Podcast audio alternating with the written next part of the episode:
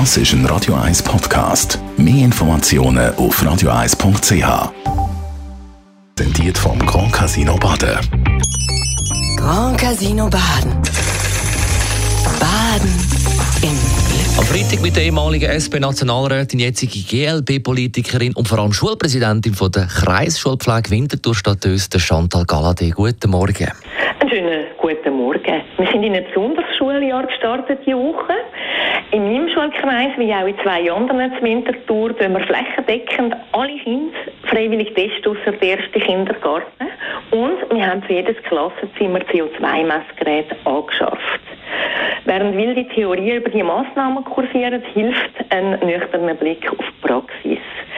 Man hört überproportional immer die kritischen Stimmen, aber die Tatsache ist, dass eine stille grosse Mehrheit die Massnahmen nicht nur mitträgt, sondern sogar froh ist darum. Wir haben schon vor der Ferien ungefähr 70 Prozent der Kinder, die mitgemacht haben und die Tendenz ist jetzt steigend. Dank der Testungen können wir Klassenreisen, Klassenlager und andere Anlässe durchführen, die für Kinder so wichtig sind. Wir müssen nicht mehr so viele Klassen in Quarantäne schicken oder Kinder, weil die positiven Pool können wir sehr schnell auflösen. Das hilft den Eltern, sie sind dankbar dafür, weil wenn sie plötzlich haben müssen, zehn Tage daheim sein ist das für ihre Arbeit für sie auch schwierig geworden. Außerdem schützen wir auch Kinder, Familien und Lehrpersonen. Es gibt zum Beispiel Kinder, die haben ein angeschlagenes Immunsystem, weil sie schwer krank sind. Und dank der Testungen können die jetzt wieder in die Schule kommen und sich sicher fühlen. Ebenso schützen wir auch Familien oder Lehrpersonen, die sich nicht können impfen können.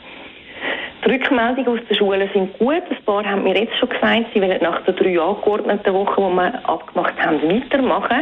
Es sei diese Woche ganz grosse Erleichterung und sogar Unbeschwertheit spürbar gewesen, wo die Testergebnisse da sind. Wo man gewusst hat, okay, wer ist positiv, wer nicht, und man gewusst hat, jetzt sind nur noch negativ Testete an der Schule. Der Anfangsaufwand für das Ganze, so die nicht schöner hätte, ist sehr groß gewesen. Wir haben das Verlangen haben ja im April schon angefangen aufzugleisen, haben Austausch mit Fachleuten gehabt, haben geübt und uns kontinuierlich verbessert und Erfahrungen können sammeln. Heute sind wir so gut unterwegs, dass man kann sagen, und das soll vielleicht anderen Schulen, die noch zögern, Mut machen.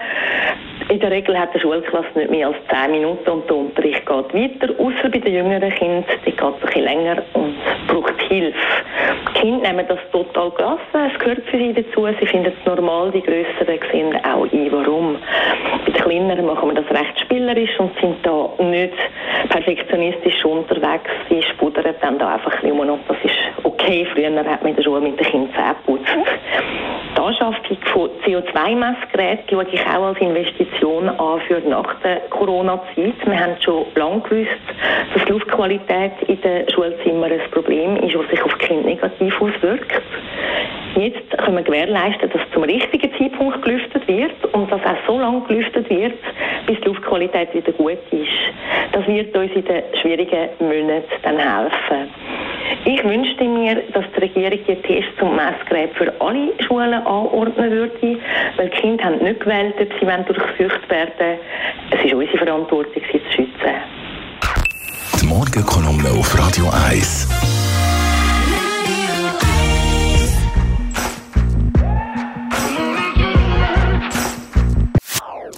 Das ist ein Radio 1 Podcast. Mehr Informationen auf radio1.ch.